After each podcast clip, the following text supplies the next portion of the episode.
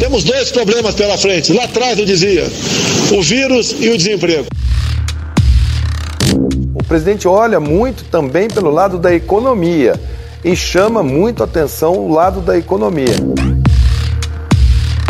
É como um paciente que tem dois, duas doenças. Parece que eu sou contra o presidente ou o presidente é contra mim. Não, são visões diferentes do mesmo problema. 40 dias depois, parece que está começando a ir embora a questão do vírus. Imagina que o mês de maio e o mês de junho serão os 60 dias mais duros para as nossas cidades. O Mandetta, a linha dele com o médico, eu respeito, era voltada quase que exclusivamente para a questão da vida, da saúde, que é muito importante, logicamente é mais importante que qualquer outra coisa. Mas. Nada tem significado que não seja uma defesa intransigente da vida uma defesa intransigente do SUS e uma defesa intransigente da ciência. Que eu conversei com o Dr. Nelson é que gradativamente nós temos que abrir o emprego no Brasil. Se você tem é, uma redução da atividade econômica, você vai ter talvez é, diminuição da quantidade de clínicas de diagnóstico, clínicas de tratamento. Então você pode ter menos gente sendo diagnosticada. Isso pode impactar muito na sobrevida das pessoas, no índice de cura das pessoas. Essa grande massa de humildes não tem como ficar preso dentro de casa. E o que é pior, quando voltar, não ter emprego. Quando você polariza uma coisa dessa, você começa a tratar como se fosse pessoas versus dinheiro, o bem versus o mal, empregos versus pessoas doentes. E não é nada disso. E o governo não tem como manter esse auxílio emergencial ou outras ações por muito tempo. Lavoro, lavoro, lavoro. Vocês vão ficar com isso no ouvido de vocês muitos anos, né?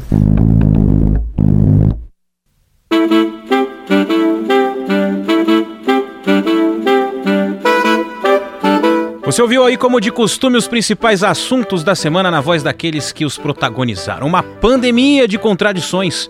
Economia versus saúde. Ir às ruas é o remédio proposto pelo governo para salvar a vida dos pobres. A vida não tem preço mas reclamam do valor que já foi gasto para combater o vírus. A luta é contra o desemprego, mas um ministro é demitido por fazer o seu trabalho. O novo diz estar alinhado ao pensamento do chefe, mas defende o que fazia o agora ex-funcionário. A trama da semana se passa em uma lanchonete fast food que não fechou na quarentena. E eu explico. É o fim do plano de carreira do ex-ministro que ganhou muitas estrelinhas no crachá. Passou pela fritadeira, se queimou. Passou pela limpeza, lavou roupa suja. Passou pelo caixa, mas a economia vem depois. Recolheu as bandejas, tirou o lixo, varreu o salão, mas foi no atendimento onde se perdeu.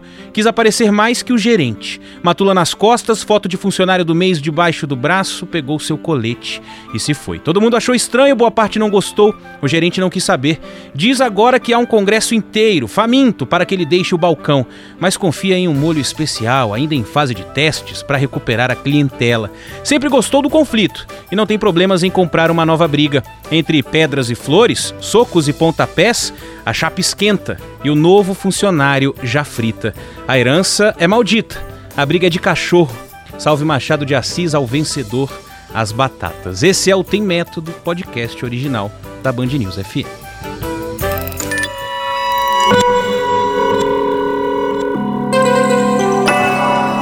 Podcasts Band News FM. Tem Método com Carlos Andreasa e Ivan Brandão. Fala, Andreasa, meu querido, meu parceiro, tudo bem? Que isso? Isso, meu compadre? Que texto é esse? Meteu uma batata frita ali com molho especial machadiano. Aqui é lavoro, Ivan Brandão. Lavoro, lavoro, lavoro, lavoro. É isso, que coisa. Ô, Andreasa. Bom dia, boa tarde, boa noite. Bom dia, boa tarde, boa noite para todo mundo que nos escuta aqui. É... A gente tem muito assunto hoje para falar. Na verdade, é um assunto só, mas é muita coisa para falar sobre um assunto só. É... Jesus Tava até comentando com você ao longo da semana, falando assim: Não, eu tô. tô quente, né? pra vir gravar. A gente vem mordido, como se diz, né? Pra, pra, pra fazer Meu esse Deus. podcast. Eu, é, eu, eu vou começar de uma premissa do próprio presidente Bolsonaro que disse que não trocaria um general em meio à guerra. O general foi trocado. É, eu sei que a gente tem muita coisa para falar sobre isso, como eu disse, mas Começo com uma pergunta muito simples, é, que pode parecer simples, né? Mas e aí, o que, que você achou da primeira, das primeiras palavras do novo ministro da Saúde? Qual foi a sua reação com a demissão do Mandetta? Quero esses primeiros pensamentos aí é, sobre tudo que aconteceu. A gente está falando da semana, mas praticamente o foco é entre ontem, quinta-feira e hoje, sexta, que é o dia que a gente está gravando aqui, né? Na verdade, muita coisa aconteceu em 24 horas, meu querido. A primeira reação à demissão do Mandetta remonta a pelo menos duas semanas atrás, né, Ivan Brandão? Sejamos, sejamos sinceros, é preciso voltar duas semanas no tempo para ter a primeira reação sobre a demissão do Mandetta.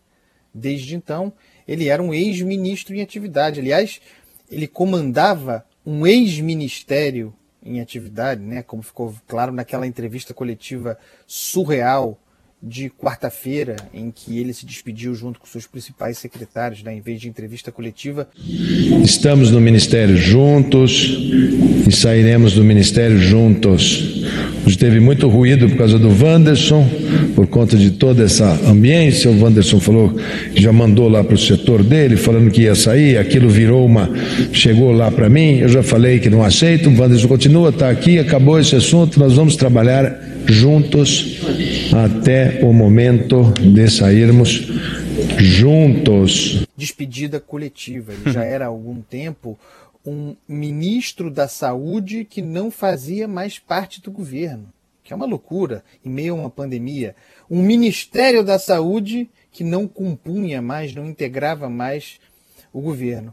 Eu acho que o, o que se esperava da parte do Jair Bolsonaro era, primeiro, encontrar um nome o critério era muito óbvio, é, para a imagem, né, para efeito de imagem, de, de, representação, de veiculação, de exploração narrativa, que é o negócio do Jair Bolsonaro. Ele é alguém que está preocupado, como todo populista, com o modo como será percebido de fora, e a popularidade dele frente à do Mandetta não estava no seu melhor momento. Ele precisava encontrar um técnico, né, alguém que fosse respeitado.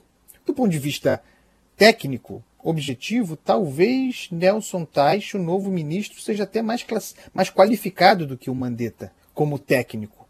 Tá? Então, tem esse primeiro momento. Se esperava encontrar alguém que pudesse dar essa resposta. Sai o Mandetta, o mito Mandetta, o homem comum transformado em herói por oposição, por contraste ao chefe, ao presidente da República. O homem comum transformado em líder por simplesmente ser razoável em oposição ao presidente da República. Não é que Mandetta, com todas as limitações que tinha e com os erros que teve, e eu sempre os apontei aqui, sobretudo a questão de não tratar o, teste em massa como política de Estado, algo que se poderia ter previsto com antecedência e comprado e preparado o teste com antecedência, não fez isso. Mandetta não que tivesse se agigantado diante da crise, não. Mandetta esteve sempre no mesmo lugar, um lugar modesto, mas de transparência, de clareza, de razoabilidade, como eu disse. O chão dos demais é que foi rebaixado, dando a impressão de haver ali um gigante. Sai Mandetta, vem Nelson Tais, aparentemente mais apetrechado tecnicamente para a missão, no entanto, com limites muito claros. Porque a gente pode dizer e diz que o Nelson Tais é um técnico, mas Mandetta, segundo Bolsonaro, não segundo Andreasa, também o era. Mandetta era um técnico segundo Jair Bolsonaro. Para mim, não. Nunca foi um grande nome. Mas era Jair Bolsonaro que vendia Mandetta como um grande técnico.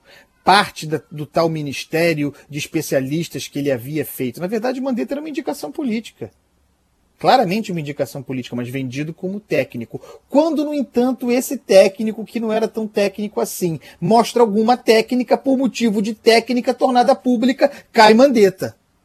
Então, volta ao ponto. Temos Nelson Tais. É técnico? É. É melhor do que o Mandetta, talvez, do ponto de vista técnico? É. Mas a indicação dele não é técnica. Não pode ser técnica, porque por motivo de técnica caiu Mandetta. Vejam, uhum. vejam o jogo, vejam o cenário que está aí. É preciso pensar nisso. Por que Nelson Tais foi escolhido? Já falei do ponto de vista da imagem, né? É um grande nome, resolve um problema. Mas objetivamente, não vem por suas qualidades, inclusive porque as suas qualidades convergem para aquilo que pensa e faz Mandetta, não para o que pensa e faz Bolsonaro. Nelson Tais vem para não existir. Essa é a minha opinião. Nelson Tais vem para submergir. Nelson Tais vem com a limitação óbvia de vem para não ser Mandetta. E o que é ser Mandetta, segundo Jair Bolsonaro? Vem para não me dar trabalho. Vem para não ser insubordinado. Pode, Nelson Tais, se você é mesmo um técnico e um médico e se baliza pela ciência, pode continuar a linha, a diretriz do Ministério da Saúde pode continuar trabalhando pelo isolamento social, mas não me venha público contrariar.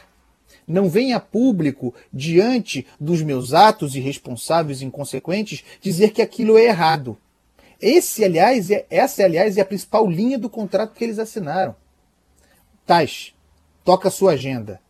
Mas quem fala, quem se move, quem dá a visão do governo sou eu mesmo que haja uma contradição interna, mesmo que eu seja oposição ao meu governo, não venha você a público sublinhar isso. Não venha você, novo ministro da Saúde, a público capitalizar isso, como fazia Mandetta, porque o Mandetta, um agente político, entendeu que, diante da oposição forjada pelo próprio presidente, que colocava presidente de um lado, Mandetta do outro, ele, Mandetta, podia crescer e se tornar um líder que ele jamais foi. E assim foi. Tais vem para não ser Mandetta. E é uma condição limitadora óbvia.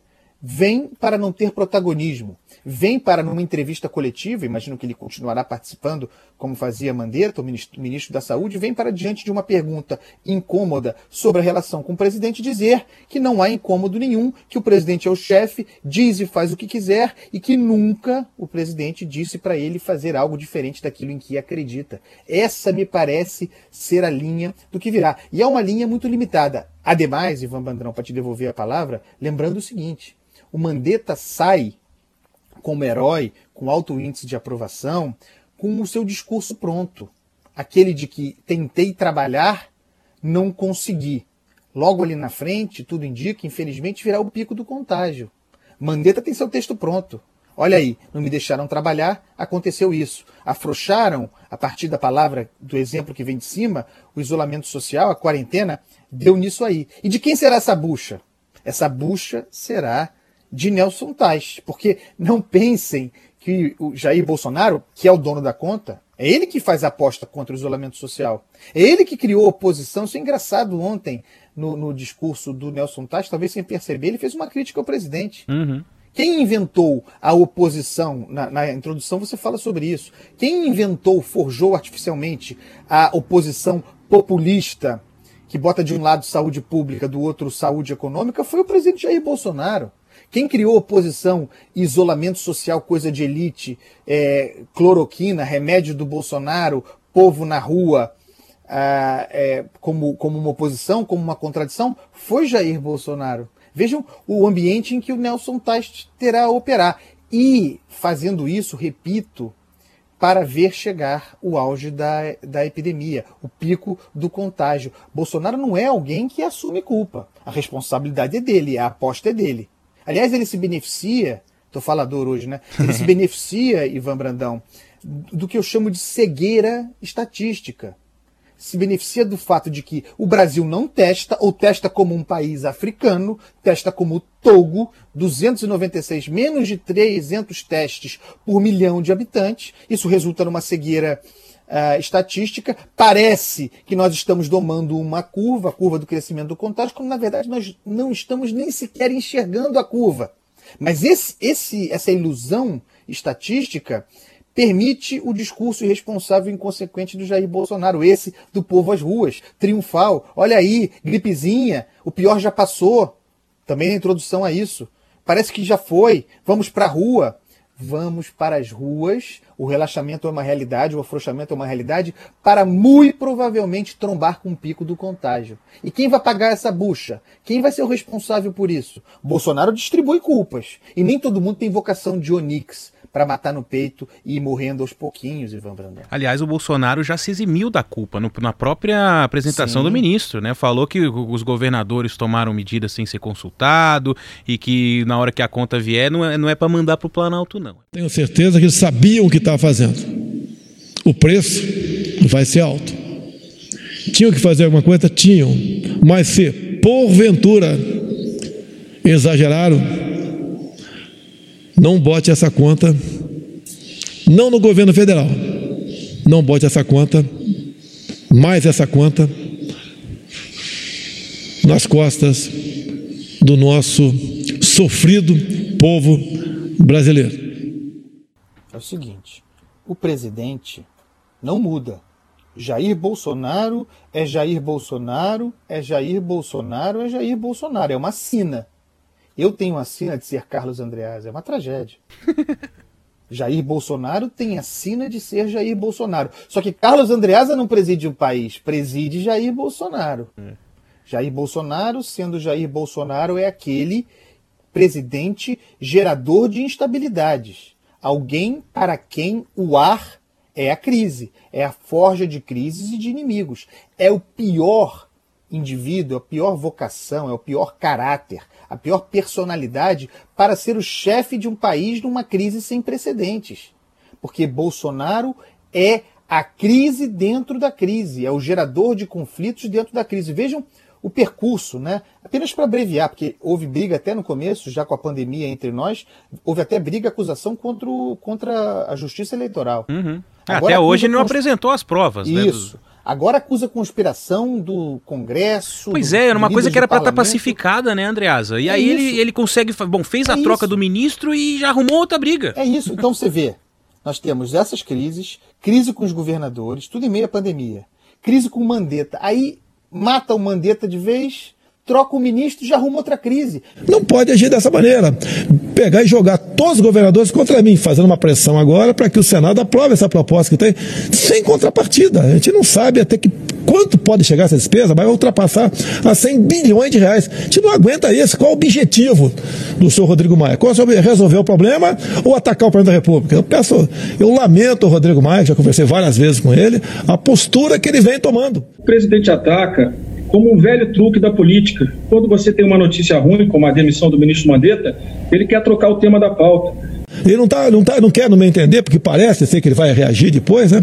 mas o sentimento que eu tenho que ele não quer, ele não quer amenizar os problemas, combater aí o vírus, não deixar que a economia vá para o espaço. Ele quer atacar, atacar o governo federal, enfiando a faca no governo federal. O presidente não vai ter de mim ataques. Ele pode atacar, ele joga pedra e o parlamento vai jogar flores para o governo federal. O Jair Bolsonaro, ele novamente expressou a estratégia, que é uma estratégia covarde, de espalhamento covarde, de manter um pé em cada canoa, aquilo de que tenho falado todos os dias. Uhum. É como ele se orienta. E como, a rigor, pode o espaço do técnico. Esqueçam a ilusão de gestão técnica no governo Bolsonaro. Toda vez que um técnico foi técnico, morreu nesse governo. Então, qual é a estratégia de um pé em cada canoa que, em que o Bolsonaro está 100% investido? É uma aposta arriscada. De um lado, aposta no sucesso das medidas restritivas dos governadores, as medidas que ele critica publicamente, as medidas que ele quer que acabem.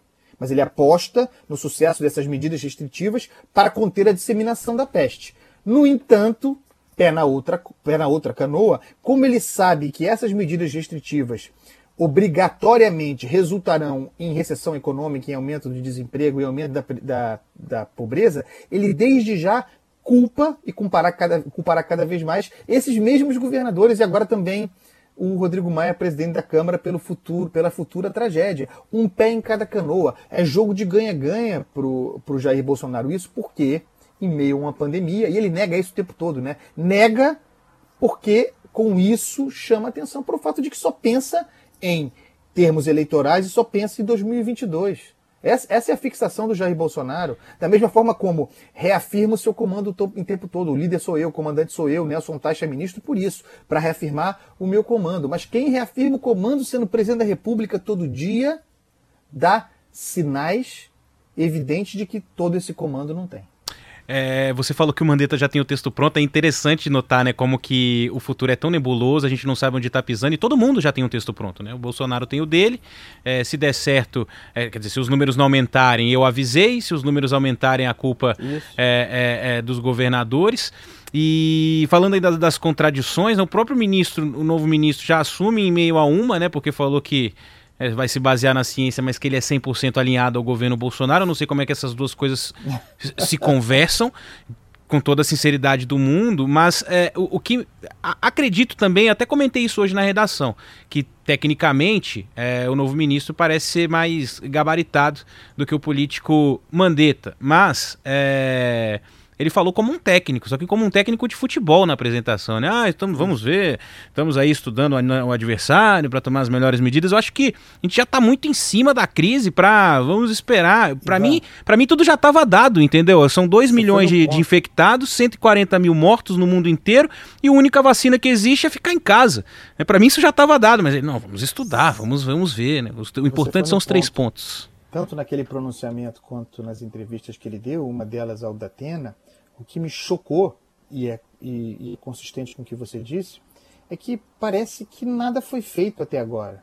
Ah, parece que o Ministério da Saúde não trabalhou nesse período. Isso. Pode se questionar se trabalhou bem ou mal, mas o, o ministro, o novo ministro Nelson Tais, parecia considerar que aquele. Ao mesmo tempo que falava vamos dar continuidade, né, e ao mesmo tempo que o seu pensamento e os seus escritos tem mais a ver com o que pregava Mandetta do que com Bolsonaro, um discurso de que temos é, um trabalho por começar, o que significa talvez também algum grau de desconhecimento sobre o que seja administração pública. Porque o Nelson Tais, embora já tenha colaborado com o Ministério da Saúde, e, e sendo ele um médico respeitado, um oncologista respeitado, a experiência dele é de setor privado, onde de fato é possível assumir uma empresa e dar uma guinada tremenda e fazer aquele corpo responder imediatamente. Não é assim no serviço público, sobretudo no caso do SUS.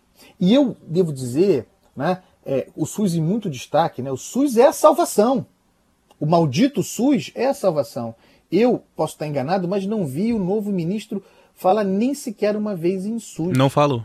Não, nós não vimos ele falar uhum. em Sistema Único de Saúde, que é sobre o qual está repousando toda a carga de futuro. É por razão de defesa do SUS e para que o SUS possa se apetrechar para enfrentar ah, o pico do contágio, que nós estamos adiando e achatando, que nós estamos em isolamento social, não é por outra razão. E aí o ministro assume e não fala sobre isso, não passa uma mensagem para o servidor, para aquele que está na linha de frente. Também aí uma mensagem muito ruim do novo ministro. É, nesse aspecto, algo que passou ainda ao largo das análises, porque nós estamos ainda tentando entender quem é, para onde vai. O ministro fala que não haverá grandes mudanças, né? É, mas fala também em alinhamento com o presidente da República. Eu insisto na tese aqui acho que essas coisas não são consistentes em termos de visibilidade. Mas, se uma coisa tiver visibilidade e a outra não, talvez seja, talvez o Jair Bolsonaro fique satisfeito. Qual seja? Vou tocar aqui abaixo do radar a agenda do Ministério, próxima do que fazia o Mandetta. Publicamente, porém, não vou expor divergências. Eu acho que é aí que as duas coisas se combinam, Ivan. Técnica, abaixo do radar, não pode aparecer fazendo algumas concessões ao presidente Jair Bolsonaro. Talvez a gente a estava ouvindo pouco nos últimos dias falar de cloroquina, não sei porquê. Talvez volte à ordem do dia a cloroquina. O presidente vai exigir também, parece ser uma linha do contrato do contrato informal que eles assinaram para que o Taish assumisse, é, um compromisso em criar definir e apresentar claramente um protocolo que projete a saída da quarentena, a desmobilização do isolamento social. Isso também parece ser um compromisso é, que o Nelson Tais assumiu. Só que aí tem um problema. Sendo ele, inclusive, alguém que defende a testagem em massa mais do que o Mandetta. O problema é, não tem teste. O Brasil Exato. não faz teste. E era isso, isso, que eu ia botar na roda agora, né? Ele defendeu é. isso e não tem teste. Pois é. Então, como é que você vai projetar, Ivan, a desmobilização do isolamento social com segurança se você não sabe onde está? Mas o presidente vai insistir na tese do isolamento, do, do, da desmobilização do isolamento social. E volto ao ponto, já falei aqui, como nós estamos em cegueira estatística, os números parecem sugerir que o presidente tem razão, que, que havia histeria, que é hora de ir para a rua. E é aí que mora que mora o perigo. Como o Nelson Teich equilibrará isso tudo, a única maneira que eu consigo identificar é essa: tocar a agenda do ministério voando baixinho e publicamente não confrontar o presidente. O que, que, é o caminho para ele. O que na prática vai, vai, vai manter o que já estava acontecendo, que era justamente esse desencontro né, entre essa oposição Ministério da Saúde e Palácio do Planalto, porque as pessoas ouviam do ministro uma coisa, do presidente outra e não sabiam o que fazer. É, na, na na coletiva, na, na apresentação, é, o presidente chegou a falar de estado de sítio. Eu, eu senti ele meio atordoado, assim, na, na feição mesmo. Eu nunca, eu já tinha visto o Bolsonaro bravo, Batido, já vi né? o Bolsonaro feliz, já vi. Eu nunca tinha visto o Bolsonaro simplesmente capenga. Era, ele tava como se estivesse, não sei, é, atordoado, cansado, ali, né? cansado. É. Eu, o que eu vi, Ivan, foi um homem é, expressando fisicamente a sua impossibilidade de gerir o momento. E de explicar o porquê aquilo estava acontecendo também. Um homem que não está, que mostrava para nós, na sua expressão, no seu olhar cansado, a, mostrava para nós, confessava para nós que não está à altura do desafio. Tão simples quanto isso. É, e um olhar meio, meio de medo, enfim, enfim é, não, não, sei, como se estivesse meio, meio, perdido Ivan, mesmo. É delirante. É, o presidente é. da República falou que o Brasil estava indo muito bem antes da pandemia. Voando. Que o Brasil estava voando, prestes a decolar, que o último trimestre tinha sido muito bom de 2019. Gente, pelo amor de Deus. O PIB, vamos lembrar, o PIB de 1,1%, pífio. Paulo Guedes prometendo 2,5%. O PIB pífio que nós tivemos ao, relativamente a 2019 é indicativo de que a economia não ia bem, de que as medidas não surtiam efeito. Afora o fato de que, aprovada a reforma da Previdência, que nos iludiu imensamente, porque a reforma da Previdência parecia uma grande conquista é, do parlamento em sintonia com aquele governo conflituoso do Jair Bolsonaro, mas a reforma da Previdência já estava aprovada desde o governo Temer. O mérito do governo Bolsonaro é a reforma que apresentou mais ambiciosa do que a do Temer. Mas a ideia, a reforma da Previdência já estava aprovada. Nós achamos que aquilo ali era uma conquista política do, do modelo de, de articulação política, entre aspas, que o bolsonarismo fazia. Mas não, desde então se parou. Não se mandou reforma administrativa, não se fez reforma tributária. O país estava parado país estava parado, sem coordenação política da parte do governo, sem ação da parte do governo. Vamos lembrar, o, o histórico desse podcast indica, havia uma crise com o ministro Paulo Guedes, estava desgastado. Aí vem a, a pandemia, a Covid-19, gravíssima, mas cria um ambiente de preservação, a Covid como desculpa para todo tipo de incompetência, também para alguns movimentos autoritários, protegendo tudo isso e tendo um efeito retroativo. De repente, parece que o Brasil é, teve resultados ruins em 2019 na economia por causa da pandemia que não existia ainda. Vejam, vejam o lugar que a gente está. Mas essa conta vem ali na frente. Não, não nos iludamos. O, Jair, o governo Jair Bolsonaro, Jair Bolsonaro, é um gerador de crise. Não é alguém capaz de, em condições normais, tocar um projeto ambicioso de reformas estruturais em área econômica. Não é. Em condições normais já não era, e nós falávamos isso aqui. Num período de crise, de exceção como, é, como esse que nós temos agora, Bolsonaro vai mudar? Vai se tornar um pacificador ou a tendência é que ele seja o gerador de instabilidade de crise dentro da crise? Qual vocês acham que é a resposta? Por que continuar se iludindo a esse respeito? De agora em diante, considerando que a perspectiva de impeachment, graças a Deus, é improvável, ninguém quer isso, já falamos sobre isso recentemente aqui nesse podcast. O negócio é navegar devagar, empurrar com a barriga. E não adianta também pensar que o parlamento, por mais ativo que seja, vai governar o Brasil, ou haverá uma concertação é, entre militares para tutelar o presidente, Supremo Tribunal Federal e Congresso. A caneta do presidente é muito poderosa. E, você falou em estado de sítio, também não estimulem uma corrida para ver quem pode mais em, em, medida, em matéria de medida de exceção. Medida de exceção não, medida extrema. Porque vejam, da mesma forma que o Supremo diz que os governadores podem decretar, inclusive inconstitucionalmente, medidas é, firmes, por exemplo, prender pessoas em praça pública, deter pessoas em praça pública, alegando, por exemplo, artigo do Código Penal, o presidente pode declarar estado de defesa ou estado de sítio usando a Constituição Federal. Quem pode mais em termos de medida extrema? Ah, Ivan Brandão, Andreasa, não se preocupe, porque se fizer isso, o Congresso vai e derruba qualquer que seja o estado decretado. É verdade. Mas será que não é isso que o presidente quer? Será que não é isso que ele gostaria? De jogar o rojão para o Congresso, o Congresso derrubar e aí termos um caos social, desobediência civil, crise tremenda institucional? Vejam que Ivan também falou, aliás, num texto impecável dele, o presidente está apostando no povo nas ruas, contra as decisões dos governadores e a chancela do Supremo Tribunal Federal. Povo nas ruas. O povo pobre, né? Diga-se de de passagem. gente na rua em meio a uma pandemia, Ivan Brandão. Olha que loucura. É, como salvação do. do, do, do- é, porque, na, na opinião do presidente, o desemprego mata mais, né? E, mas para você se salvar, você manda o, o desassistido às ruas, né? Onde é- não é para ninguém ficar. É temerário, né? Ter um, o, o, o presidente num- numa, numa, numa posição dessa. E mais temerário ainda, eu, eu, eu, eu, eu digo isso e falei aqui agora quando eu ouvi o discurso de técnico de futebol do novo ministro, né? A gente, a gente torce, né? porque eu- é engraçado isso, né? Ah, vocês torcem contra a cloroquina, vocês torcem a favor do vírus, vocês. Gente, pra mim, quem torce a favor do vírus é que manda o povo ir à rua. É, porque aí, aí é que o vírus vai, vai, vai vencer a, a, a guerra. Mas eu, eu não consigo entender ainda e não consigo vislumbrar, Andreasa, como que o ministro vai trabalhar. Eu, eu- sinceramente não sei, não sei como é que ele vai difícil. trabalhar. né? É muito difícil. É uma pressão É muito, difícil grande. mesmo. Você veja que nós temos o vírus chinês, né? Temos o remédio do Bolsonaro, a cloroquina, e temos nós, os jornalistas, torcendo contra Isso. o remédio do Bolsonaro. Tem mais o coisa. Sucesso, sucesso da cloroquina representaria a vitória do presidente. Como se nós, Ivan Brandão, não tivéssemos família, né? É. Como se nós não tivéssemos uma vida para zelar. Como se nós não quiséssemos que a economia voltasse também. Nós queremos que a cloroquina dê certo.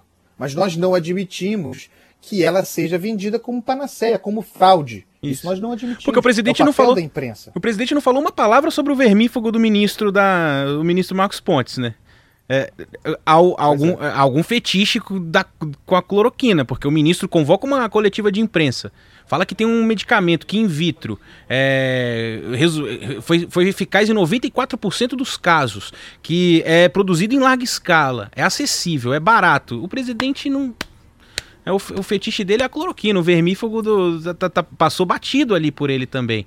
É, é a cloroquina, tem a ver com, com, a, com Donald Trump, né? É, o presidente reproduz muito, mas não entende a dinâmica Uhum. do Trump. Trump é, é- ele, ele, ele manda sinais contraditórios com mais frequência que o Jair Bolsonaro e com mais eficiência. E tem também, me parece, sem querer entrar em detalhes, muitos interesses que não são republicanos desse negócio da cloroquina. Muito negócio, muito empresário, muito investimento, muita especulação, muita gente ganhando dinheiro com, com a cloroquina, Ivan Brandão. E, enfim, afinal de contas, o presidente quer que a economia volte, né? Então tem interesses em ver o mercado girando. O meu sonho, Andreas, é que a água tônica fosse um, um belo remédio contra o coronavírus, pra gente tomar nossa gin tônica, entendeu? E sair de casa já protegido. Mas. É, podia ser o gin, né? Não precisa nem da água tônica. O gin já eu ouvi dizer que o presidente vai mandar o exército fabricar 2 milhões de garrafas de água tônica. Ah, só assim mesmo também, né? Pra dar uma desanuviada. A gente vai. Né, O negócio é ir pro fim de semana, curtir, tentar pensar em coisa boa, às vezes se desligar do noticiário também, sair cantando, igual o ministro, né? O ministro Mandetta hoje- saiu hoje, sexta-feira, cantando do Ministério da Semblante Saúde. feliz, ele né? tá em paz, né? Nossa Como ele disse pra Veja, tirou- 60 dias cansa, né? Tirou um Cansa. Bolsonaro da- das costas ali, tava levinho hoje, voando o ministro Mandetta. É, eu não conheço um encosto maior do que esse pra tirar das costas, não. Meu querido Andreasa, hoje passou rápido aqui. Acho até que estouramos um pouquinho, mas não Ô, tem Ivan. problema também, não. Diga aí. Queria fazer uma nota aqui, porque esse nosso podcast é para posteridade, né? É, um dia vai ser acervo do colecionador. Morreu o Rubem Fonseca. Eu queria registrar aqui essa dor tremenda, a perda de um dos maiores escritores do Brasil em todos os tempos, certamente um dos maiores do século XX, certamente o maior da segunda metade do século XX, de modo que você, ouvinte, que tem o luxo de, de estar em isolamento social, de poder ficar em casa, se tiver um Rubem Fonseca à mão aí, pega, lança a mão, leia e seja feliz. Um Então, beijo. Beijo pra você. Nesse, então eu vou fazer o seguinte, nesse episódio aqui eu vou colocar um extra, tá bom? Então depois da vinheta você vai ouvir a história de Andreasa, o almoço é, que ele teve com o Rubem. Ah, vou botar assim um, um crédito extra aí pro nosso ouvinte. Pode ser? Então tá feito. Claro. Andreasa, beijo pra você. Sexta-feira tamo de volta. Beijo, meu irmão. Tira o tantã e vamos com tudo. é isso.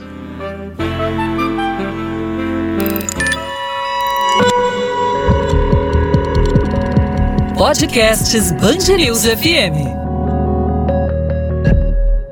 Conheci o Rubem Fonseca pessoalmente, é uma história curiosa, porque ele tem, ele tem fama e era realmente recluso, muito discreto, andando aqui pelo, pelo Leblon. Todo mundo sabia quem era ele, mas ele achava que estava incógnito. E as pessoas deixavam ele, ele à vontade, um grande personagem. Eu conheci porque eu, eu, eu sou amigo dos netos dele, e sou amigo por causa do futebol. E não sabia que eles eram netos dele. Quando eu soube, eu criei algum grau de constrangimento até que a família finalmente me convidou para um almoço de domingo na casa, é, ocasião em que eu conheci o Rubem Fonseca e eu cheio de cerimônia diante daquele homem que era para mim, meu Deus, é ainda o escritor. Gente, nós estamos falando talvez de talvez não, certamente de um entre os dez maiores escritores brasileiros de todos os tempos, certamente o mais importante, eu diria, da segunda metade do século XX até hoje. E eu estive ali diante daquele homem, eu devia ter 19, 20 anos, era um moleque cheio de pretensões, cheio de cerimônia, e ele, super moleque, começou a falar de futebol. E aí, de, desde então,